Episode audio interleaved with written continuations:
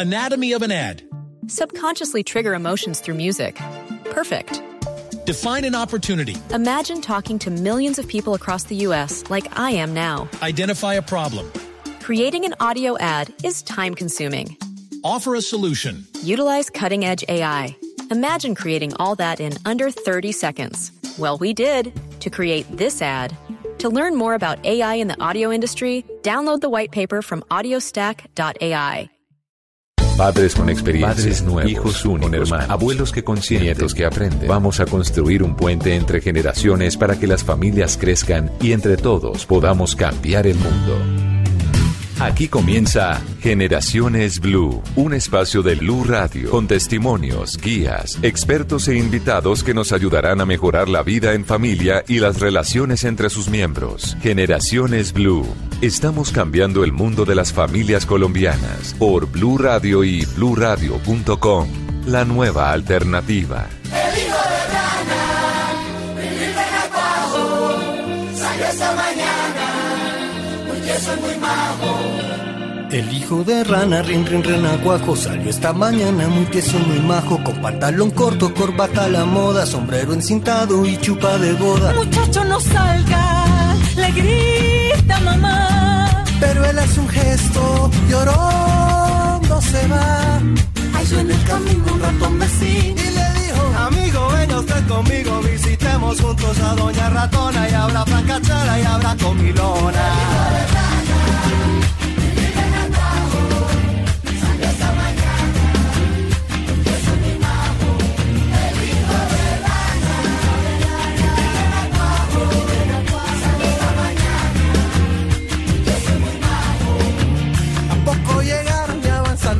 ¿Qué tal? Buenas tardes. Eh, Se nos acabó ya la semana mayor, hoy domingo de Ramos, 21 de abril. Nos preparamos para lo que se viene esta semana. Tal vez la canción que estamos escuchando sea ya un abrebocas y un adelanto de lo que vamos a conversar esta tarde en Generaciones Blue. Esta canción, El Renacuajo Paseador, interpretado por Andrea Echeverry, pues es, hace parte de un trabajo que en 2008 realizó Carlos Vives, le puso música a los poemas y cuentos infantiles de Rafael Pombo y eh, vamos entrando en este mundo de la literatura porque esta semana hay dos fechas bien especiales. El 23 de abril, que es el Día del Idioma, y el 24, al día siguiente, empieza la Feria del Libro en Bogotá. Un evento que desde 1988 se viene realizando por la Cámara Colombiana del Libro en Corferias y esta, este encuentro que se ha convertido en un evento muy importante para la ciudad y para el país se convierte también en un determinante, en un proyecto importante para lo que viene siendo también en la formación de nuestros hogares, en la construcción de nuestros hogares, en el acompañamiento de nuestros hijos. ¿Qué mejor manera de disfrutar en familia que de la feria del libro, de aprender en familia que de la feria del libro? Les vamos a hacer esta invitación alrededor de este importante evento, pero además con temas bien importantes para destacar alrededor de la lectura, de lo que implica en la formación de sus hijos, del impacto de una buena lectura, de buen acompañamiento y de lo que se viene también en los desafíos. Hay algunas cifras y algunos unas investigaciones como la de la primera encuesta nacional de lectura que se realizó en Colombia y se realizó por el Ministerio de Cultura, se presentó el año pasado, en 2018, y ya identifica varios factores importantes en los hábitos de lectura de los colombianos, de lectura y de escritura. Los jóvenes han incursionado sí o sí en esos nuevos formatos para mantenerse informados. Redes sociales, lectura digital, las cifras, las estadísticas que son importantes. El contenido impreso se mantiene vigente en Colombia como uno de los preferidos para la lectura, el 82% de los colombianos, el 51 por- 51.7% leen libros, el 48% periódicos, el 32.2% revistas. Pero los formatos digitales, que también es un tema que nos va a llamar bastante la atención, es el preferido, obviamente por los jóvenes, en redes sociales, el 64%. Los correos electrónicos que se van incluyendo ahí, 39.9%. Las páginas web, 38%. Y esto de un total de la población colombiana que participa en una lectura digital. Estamos hablando del 70.4% participa de esa lectura digital. Pero hay un dato que me llama la atención y tal vez a ustedes también les vaya a llamar la atención. Los clásicos de literatura hacen parte de los contenidos favoritos de los millennials. Así que tenemos un desafío por delante, pero también una importante carrera o un importante camino que emprender en nuestras familias, en nuestros hogares, de la mano de la lectura. Y esa es la invitación que les hacemos en esta tarde de domingo en Generaciones Blue, este espacio que seguimos construyendo de la mano de ustedes. Soy Mónica Jaramillo. Bienvenidos.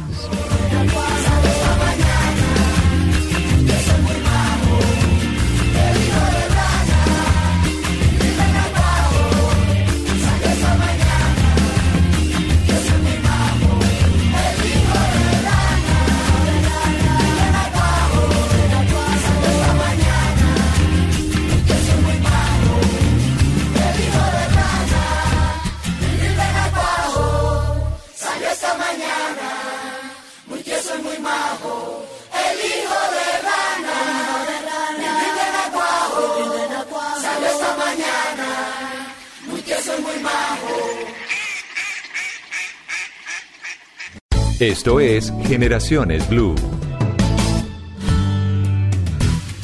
Y nuestros invitados en la tarde de hoy, Tatiana Paula Lozano, es especialista en pedagogía de la Universidad del Tolima, licenciada en lenguas modernas, español e inglés de la Universidad de Cundinamarca, tiene 24 años ya de experiencia como docente de primaria y secundaria en sectores rurales y urbanos. Tatiana, gracias por acompañarnos en la tarde de hoy. Buenas tardes, Mónica, y muchísimas gracias por la invitación y un saludo fraterno a todos los que nos escuchan en Generaciones Blue. Como que 24 años de experiencia. Sí, Empezó a los 8.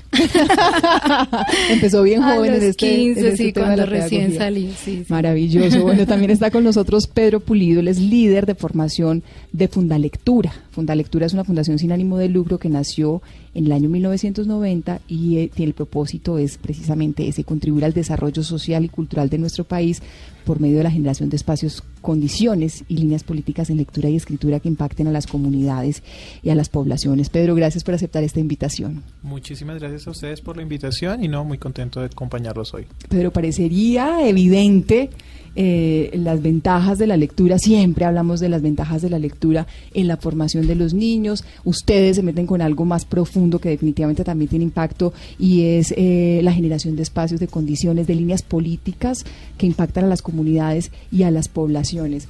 Hablemos de eso, del verdadero impacto de la lectura y de la escritura en la sociedad. Mira, eh, yo creo que yo creo que el tema de la lectura, digamos que hay una serie de, de verdades que todos conocemos y es la lectura forma ciudadanía crítica, la lectura eh, nos permite mirar el mundo de otra manera, pero yo también siento que hay unas ciertas sutilezas que, que logran la que logra la lectura que a la larga son impactos muy importantes. Fundalectura hace unos años hizo una investigación sobre el retorno social de la inversión de eh, la de la inversión en libros y lectura para la primera infancia y de lectura en familia con las bibliotecas públicas del país. Además, bueno, esto fue una, una investigación basada en medidas econométricas y una de las cosas interesantes que salen allí es que por cada peso que se invierte en lectura se devuelven cuatro al, a- al, al fondo del, al fondo de la nación, que tiene que ver con ahorros que se hacen posteriormente en deserción escolar. Pero además de ese tema, que puede sonar un poco cuantitativo, hay una cosa muy bonita que descubrimos en la investigación y es que, por ejemplo, cuando se promueven hábitos de lectura en familia, se reducen los niveles de violencia intrafamiliar.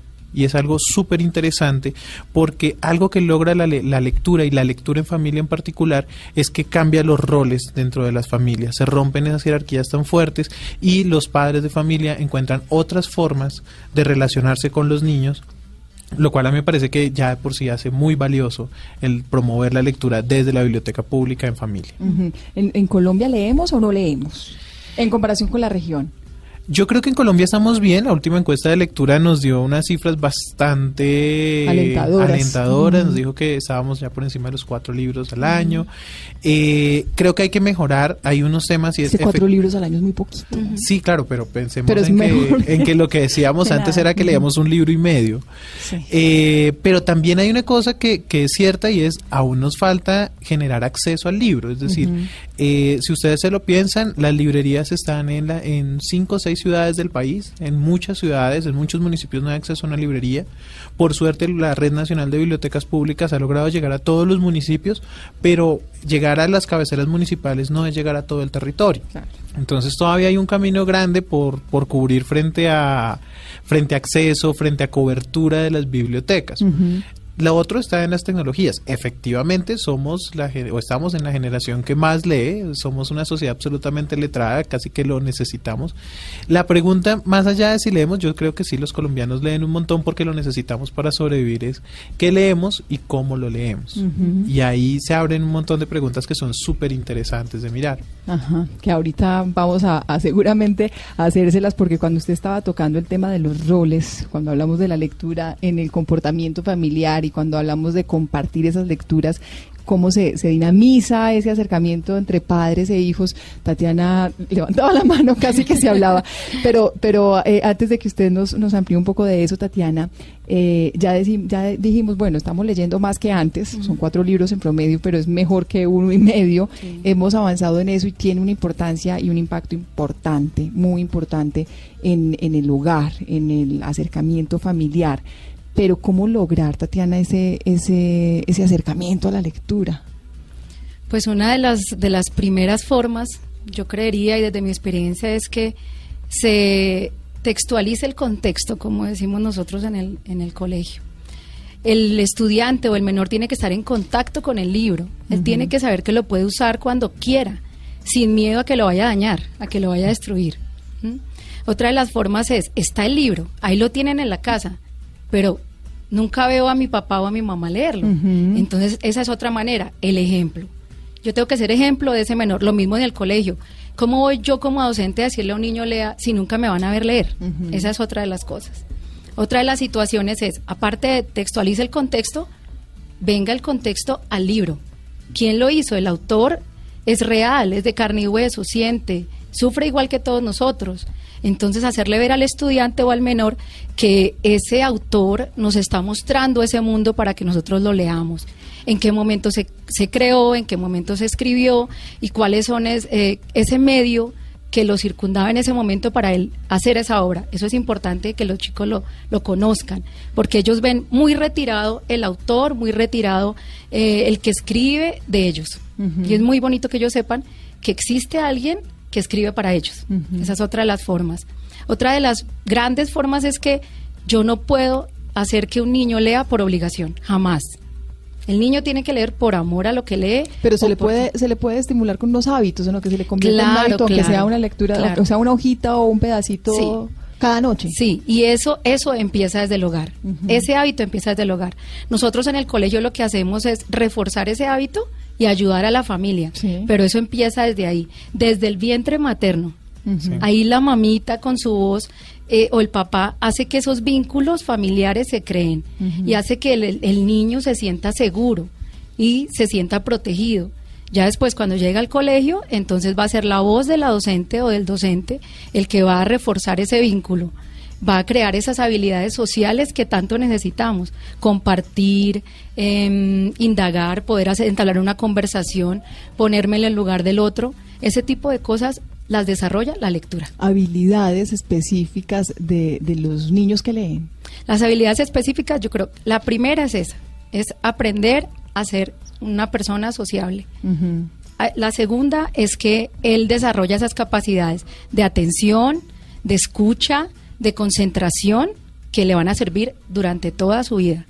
Otra de las cosas es que va a reforzar esa expresión oral, porque un niño que lee, independientemente que le guste o no lo que escuchó o lo que leyó, en algún momento lo va a repetir, lo va a decir, lo va a contar, y hace que lo haga sin miedo, sin temor. Y eso va a hacer que su habilidad en el colegio, que es una de las luchas más grandes que tenemos nosotros, que los chicos se expresen o que los niños hablen delante de un público, esa vez lo van a hacer sin problema. El niño que lee tiene esa habilidad. Y que lean, Pedro, lo que sea, pero que lean. ¿Es válido? Bueno, yo, bueno, con Fundalectura tiene una, una política fuerte sobre el tema de la calidad de los libros que se leen.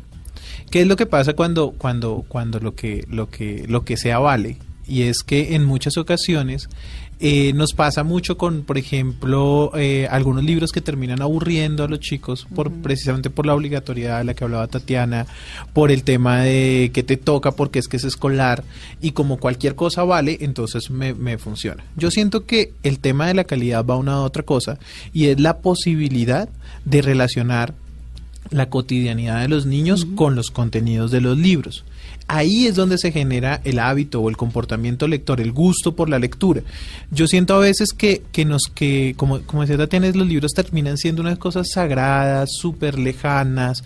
Hace unos años, eh, cuando yo era pequeño, por ejemplo, mi abuelo tenía una biblioteca a la que yo podía acceder y una a la que yo no podía acceder y que estaba cerrada con llave. Los libros estaban, pues, va y los dañaba al niño.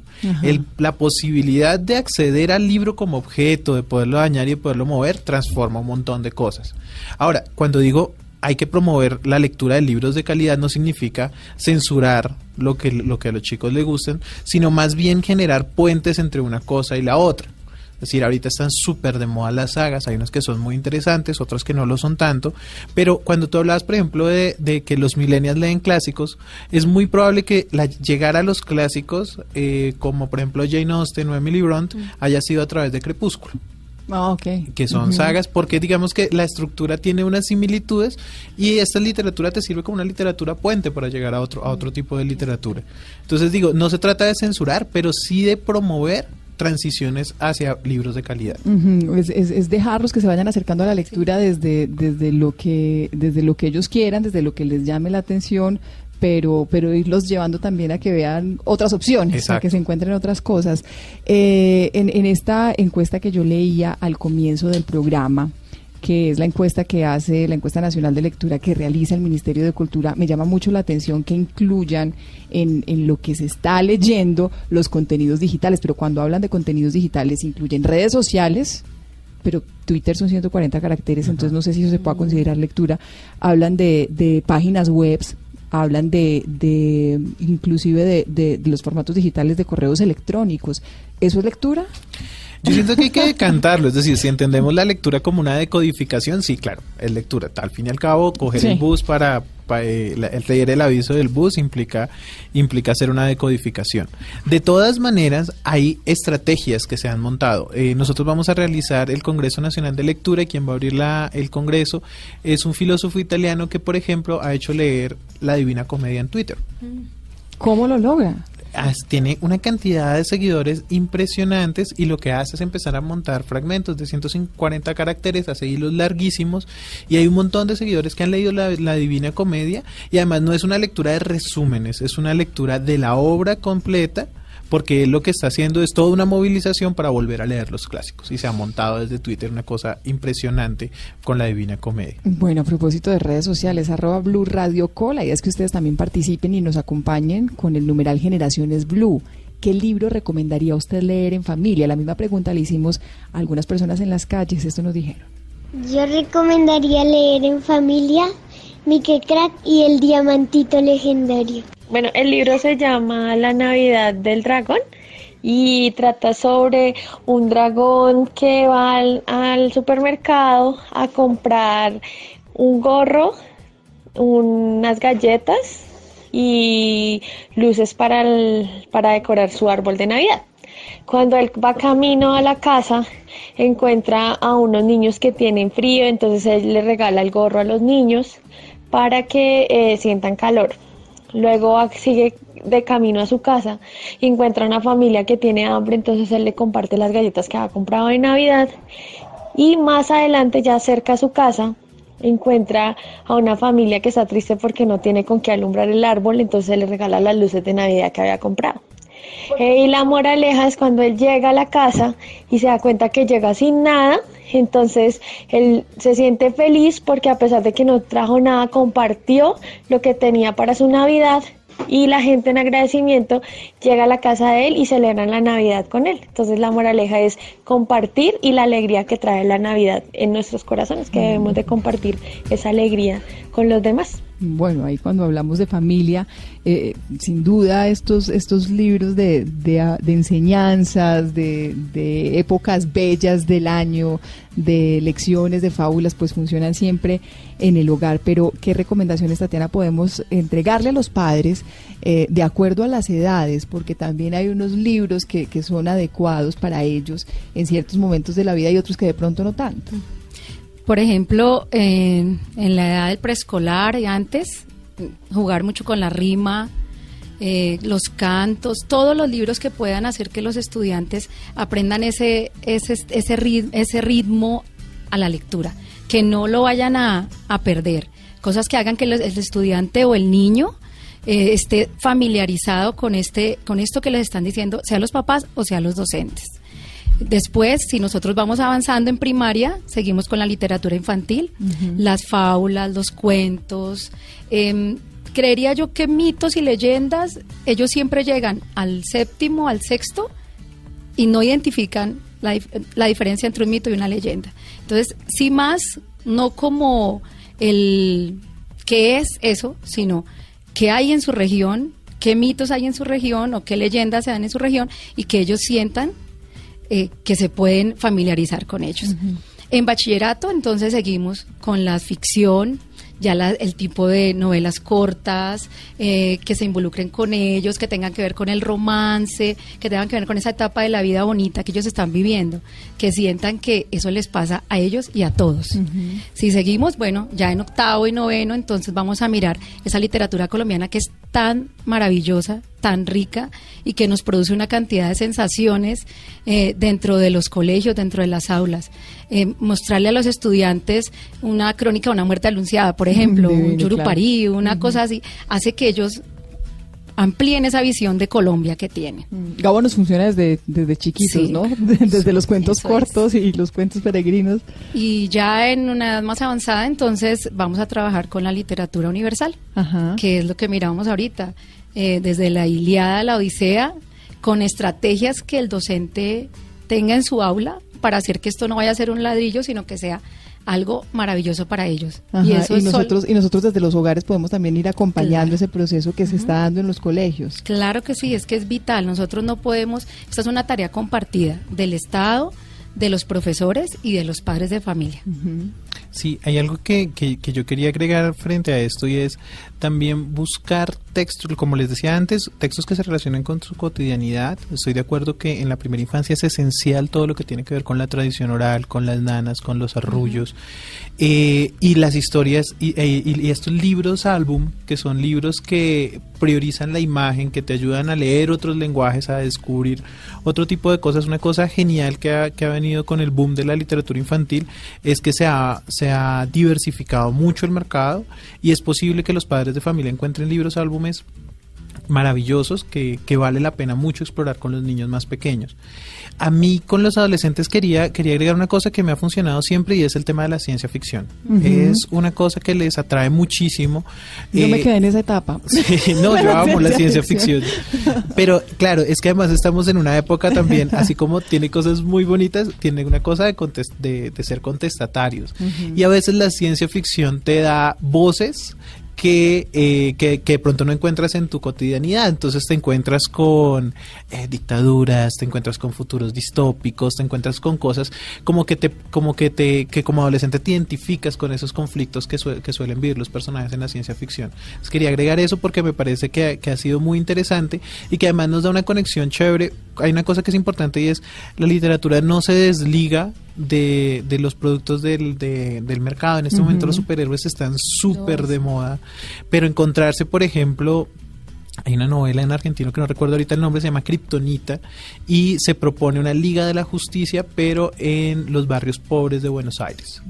Entonces se genera una, una cosa súper interesante que tiene conexiones con lo que los chicos están viviendo todos los días. Y que a usted le puede servir también de herramienta para llevar e inculcar ese, ese tipo de espacios, la lectura en sus familias, en su hogar. Hablamos de los contextos como una excusa para llevarlos a leer, pero también hablábamos ahorita, hace unos minuticos, del contexto del libro, del momento en que se da, del contexto en que, en que el autor lo escribe y de ese contexto que hay que conocer también para, para sentir mayor pasión y atracción por un libro. De eso ampliamos en segundos. Vamos a un corte y al regreso más respuestas de lo que la gente opina o recomienda leer en familia y algunas de las nuevas tendencias. Usted mencionaba fuera de micrófonos, Pedro, los booktuber, por ejemplo, o las películas. ¿Son o no una opción?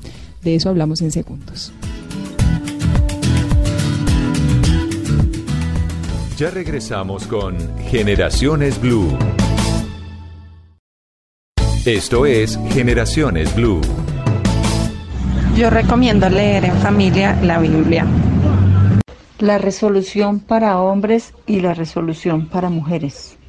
Eh, suena un poquito a cajón, pero bueno, yo tengo un hermano de 19 años y le leía El Principito, porque era una historia mágica, era una historia de, un mundo imaginario que él se inventaba, entonces me parecía súper lindo. Y hay otro que me gusta mucho que se llama A que sabe la luna. Es un libro precioso de como de trabajo en equipo y también es imaginario. Todos esos libros como mágicos, por ejemplo, también me encanta Alicia en el País de las Maravillas, todos esos libros que desarrollan tu imaginación, no solo el del niño, sino el de toda la familia, me encanta. Entonces, eh, sé que es uno, pero bueno, ahí van tres.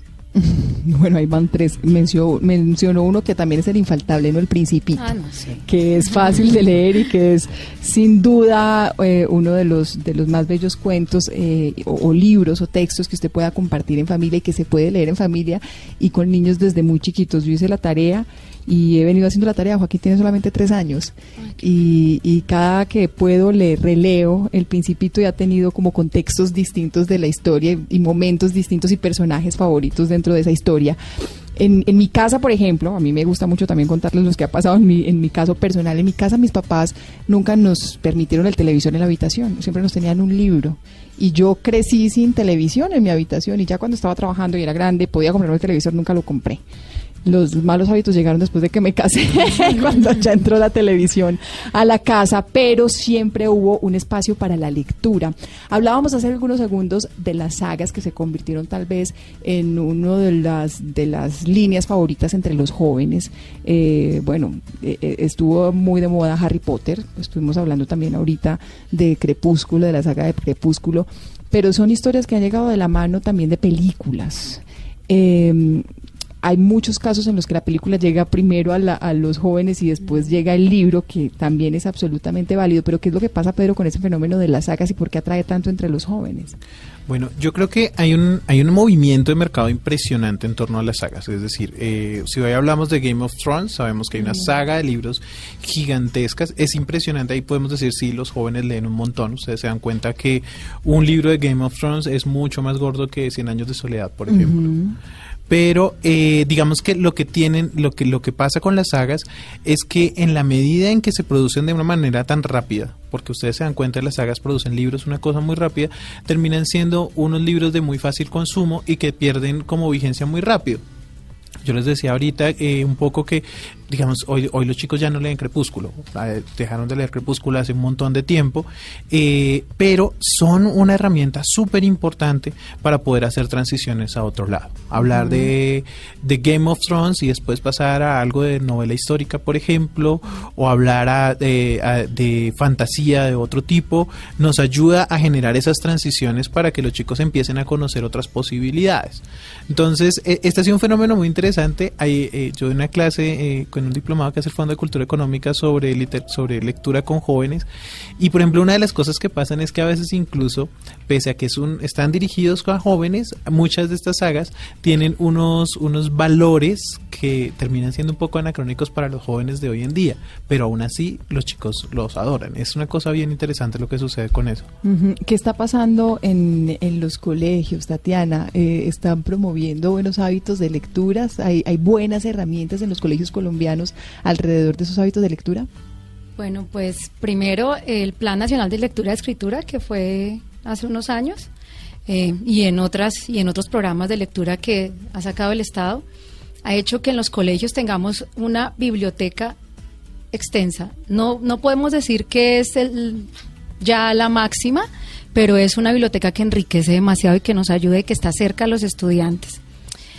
Los profesores hemos hecho, reflexiones sobre qué está pasando.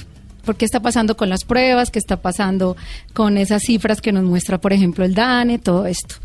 A raíz de eso, entonces han surgido proyectos maravillosos o proyectos de alto impacto social. Hay un proyecto, por ejemplo, que se llama la aventura, Leer es toda una aventura, que involucra a padres de familia de una zona rural.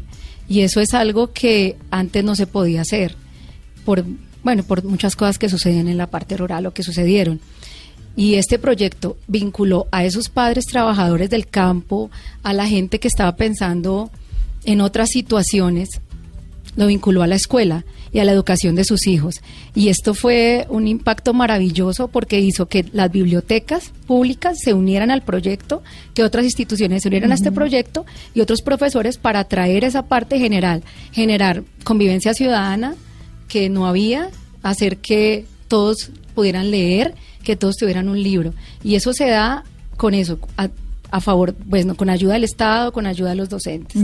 Y hay proyectos que se han hecho, por ejemplo, Bogotá es un, la capital ha sacado unos proyectos maravillosos también. Medellín, te hablas ahorita que eh, desde pequeña tenías un libro en la casa. Yo creo, yo creo que eso hace ver por qué la estadística que Medellín, sí, Medellín es una de las ciudades más altas en cuanto a lectura. Eh, eh, una pregunta que quiero hacerles a los dos. Eh, ya tenemos la, la, invitada también en línea, pero para que vayan pensando entonces en la respuesta.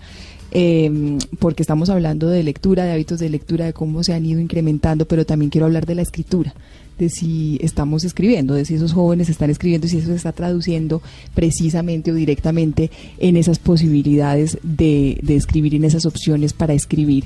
María Villegas es escritora de cerca de 11 libros de cocina, pero también tiene más de 30 libros para niños, entre ellos Cosas de Niñas, el título infantil que ha sido más vendido en Colombia y además ha sido traducido a más de cinco idiomas. María, ¿qué tal? Buenas tardes. Hola, buenas tardes, Mónica. Gracias por aceptar esta invitación, María. ¿Por qué escribir para niños? ¿Cómo es ese oficio de escribir para niños?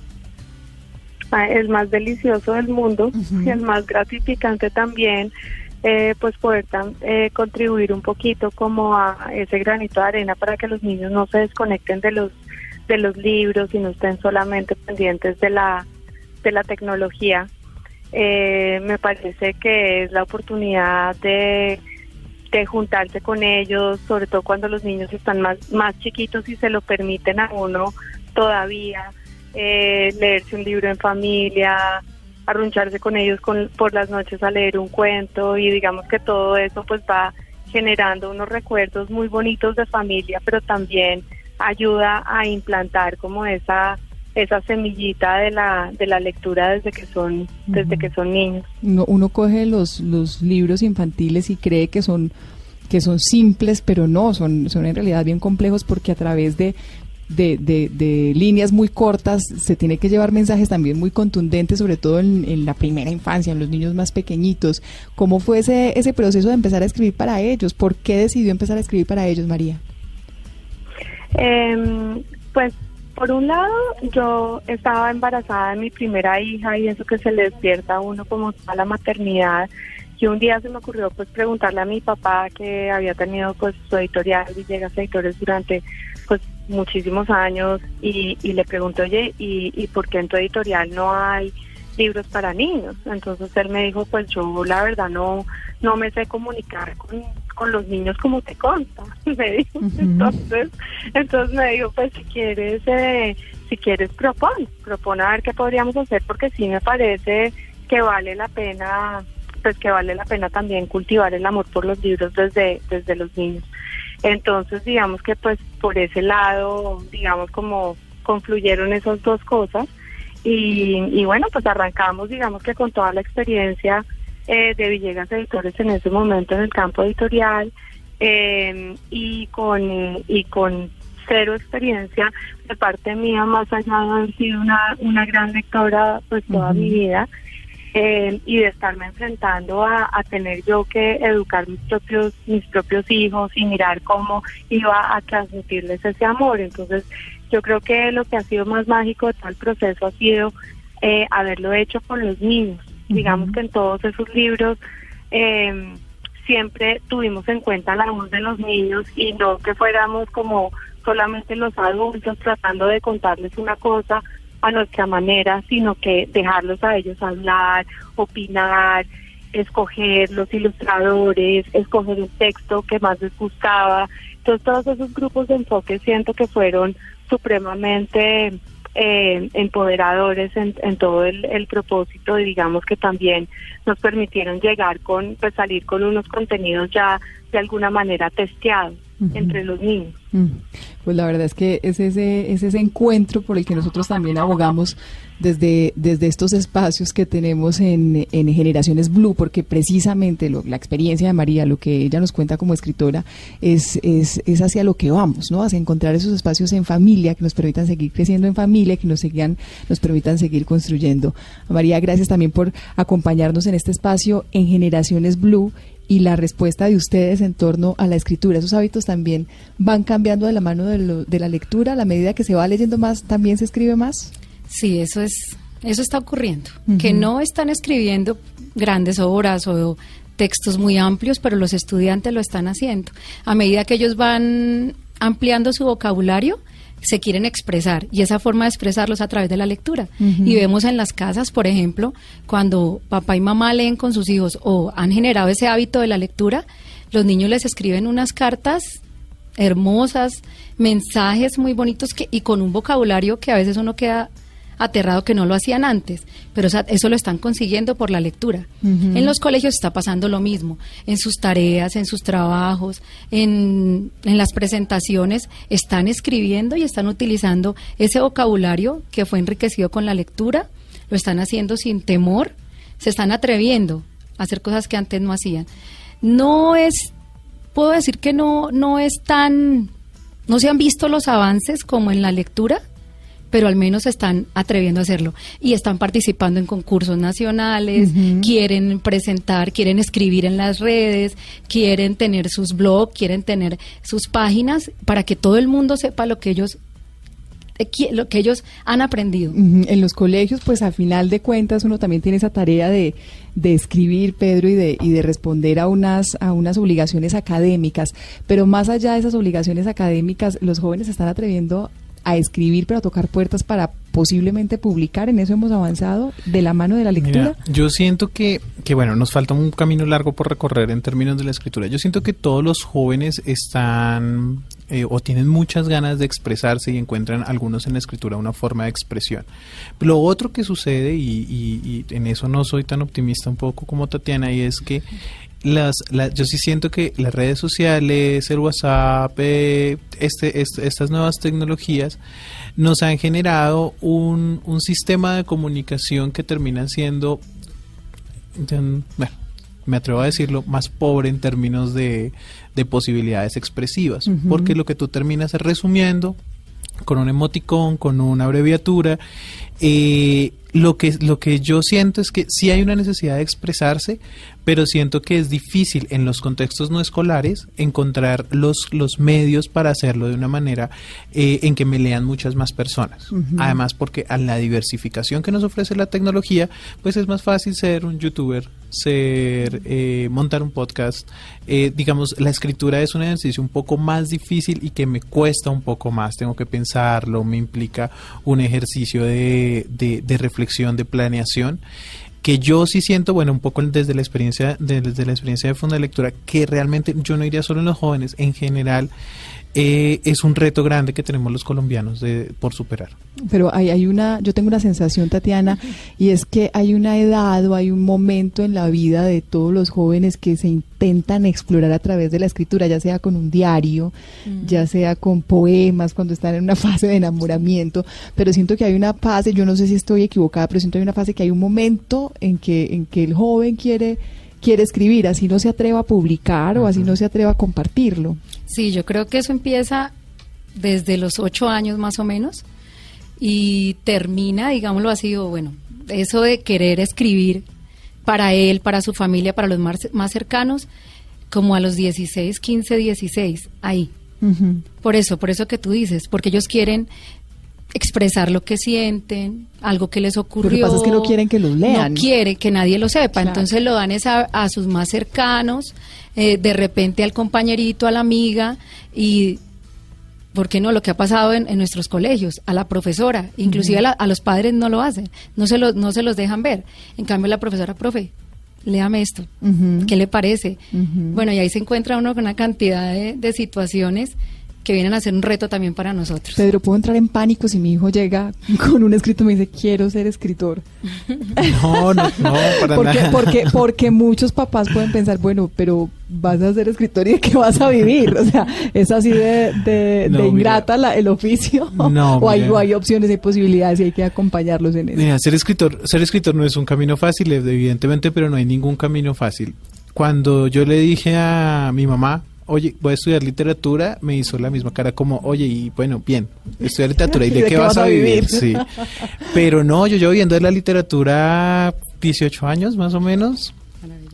Eh, no soy escritor, escribo algunas cositas, pero más allá de ser escritor, yo me, me, me, me llena mucho compartir la lectura. Yo me considero un promotor de lectura a la larga. Entonces, no, yo sí creo que nada, cualquier cosa que hagan con pasión está bien eh, y, y, y de una u otra manera va surgiendo. Yo creo que el camino para los escritores se ha abierto un montón en Colombia, es decir, eh, hace 30 años uno puede contar con los dedos de la mano los escritores colombianos, ahora tenemos una diversidad impresionante, el mercado editorial se ha fortalecido mucho. Eh, el tema es que, así como es un ejercicio que se ha abierto camino, también es un ejercicio que requiere mucho esfuerzo y que requiere como mucho, mucha disciplina para, para, para lograrlo. Hablábamos hace algunos segundos de los contextos alrededor de un libro. Eh, la importancia, Pedro, de, de acompañar al hijo o acompañar a sí en el hogar en ese en ese en esa exploración de las lecturas para que se sepa un poquito más de lo que se está leyendo de quién escribió de en qué momento escribió cuál es el momento histórico eh, si hablamos del contexto del libro, pero si hablamos también de las excusas y de las razones para que los libros, la literatura tradicional, la, la- literatura clásica también se convierta en, lo que está pasando hoy en día, en lo que ellos están viviendo y en lo transversal que pueden ser esas historias a- al, al mundo moderno. Sí, claro, mire, yo creo que lo que hace a un, a un clásico clásico es que no pierde vigencia. Eh, cuando tú lees hoy un soneto de William Shakespeare, yo lo he trabajado con adolescentes, te das cuenta que esa forma de sentir el amor no es una cosa que pasó hace 500 años, es una cosa que les pasa hoy y les pasará todos los días a las personas que se enamoran. Entonces, lo que hace la gran literatura, lo que hace esta, es- es- esta, esta literatura que es que te logra conectar directamente con lo que tú estás sintiendo. Algún, algún autor decía un poema es un diálogo en donde el poema habla y el alma responde y le habla a cada persona de una manera muy particular. Entonces ahí viene el tema de cómo hago para relacionar eso que está sucediendo con la cotidianidad. Hay libros en los que es mucho más difícil y ahí viene el reto de los docentes o los bibliotecarios o promotores de lectura. Claro, si yo estoy hablando, tú, tú hablabas ahorita de, de la Iliada, por ejemplo, que es una cosa que sucedió hace muchísimo tiempo que me puede ser difícil identificarme, pero uno se da cuenta, por ejemplo, que hay ciertos arquetipos que están ahí presentes. Aquiles es como Superman. Entonces, si tú le generas este tipo de este tipo de conexiones, funciona. Los chicos empiezan a identificar. Yo yo a veces digo, por ejemplo, que si lo hacía los chicos de sexto, séptimo, les habláramos de los héroes épicos, lo entenderían mucho más fácil porque todavía están muy emocionados con los superhéroes.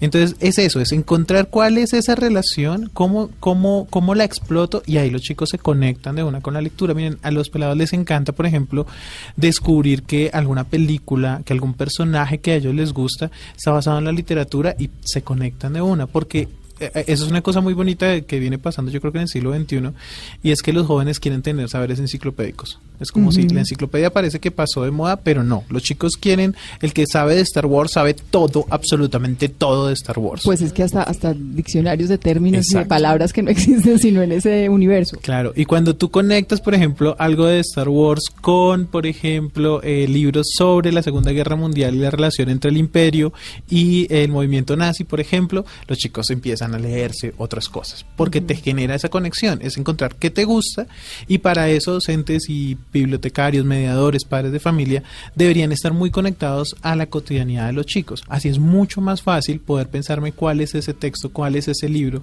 que seguramente te va a conectar con el mundo de la lectura. No, pues nos quedamos con unas, con una cantidad de razones para, para promover la lectura durante esta semana que se celebra eh, el Día del Idioma, pero que además en Bogotá se nos viene la Feria del Libro y se nos acaba el tiempo. Entonces, antes de terminar, Tatiana, una conclusión de lo que debemos hacer, de dónde, de hacia dónde debemos ir en nuestros hogares, con nuestra familia en torno a la lectura.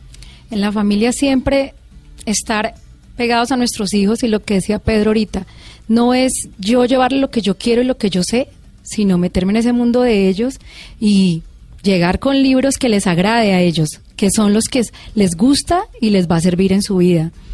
Estar acompañándolos a toda hora, compartir ese gusto por la lectura, no hacerles ver que la lectura es algo solamente académico, sino que nos une, nos une como familia y como sociedad. Pedro, una conclusión.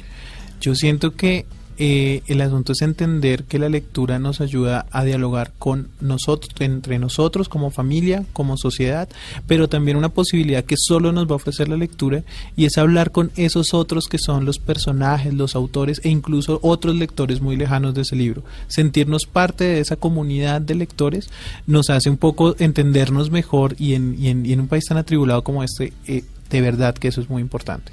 Pedro Pulido, líder de formación de Funda Lectura, gracias por ese tiempo y este espacio en Generaciones Blue. No, muchísimas gracias a ustedes por la invitación. Igual a Tatiana Paula Lozano, que es especialista en pedagogía de la Universidad del Tolima y licenciada en lenguas modernas. Gracias por su gracias, fue un placer.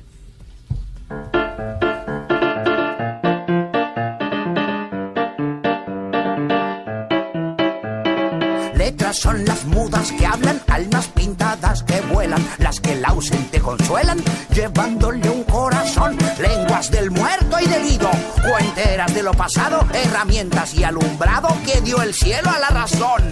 Contiene el abecedario 29 de las cuales 5 se llaman vocales, consonantes las demás. Las vocales suenan solas mientras que una consonante sin vocal acompañante no se hace escuchar jamás.